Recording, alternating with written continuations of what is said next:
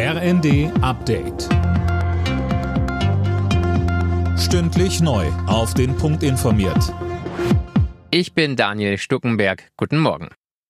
Michael Gorbatschow ist tot. Der letzte Präsident der Sowjetunion starb im Alter von 91 Jahren in einem Moskauer Krankenhaus nach langer schwerer Krankheit. Mit seiner Politik von Glasnost und Perestroika, also Offenheit und Umgestaltung, machte Gorbatschow 1990 die Wiedervereinigung Deutschlands möglich. Für seine Rolle bei der Beendigung des Kalten Krieges erhielt er im gleichen Jahr den Friedensnobelpreis.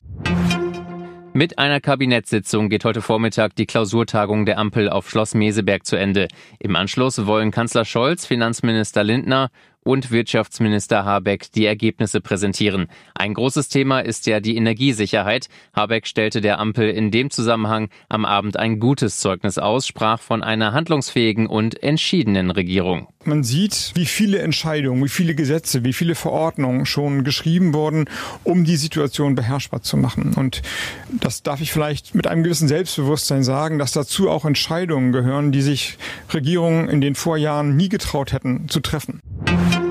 Nachdem der Start der Artemis-Mondmission am Montag nicht geklappt hat, will die NASA einen weiteren Versuch starten. Neuer Termin ist jetzt der Samstag. Mehr von Tom Husse. Der unbemannte Testflug zum Mond war am Montag kurzfristig abgesagt worden, wegen technischer Probleme mit einem der Triebwerke.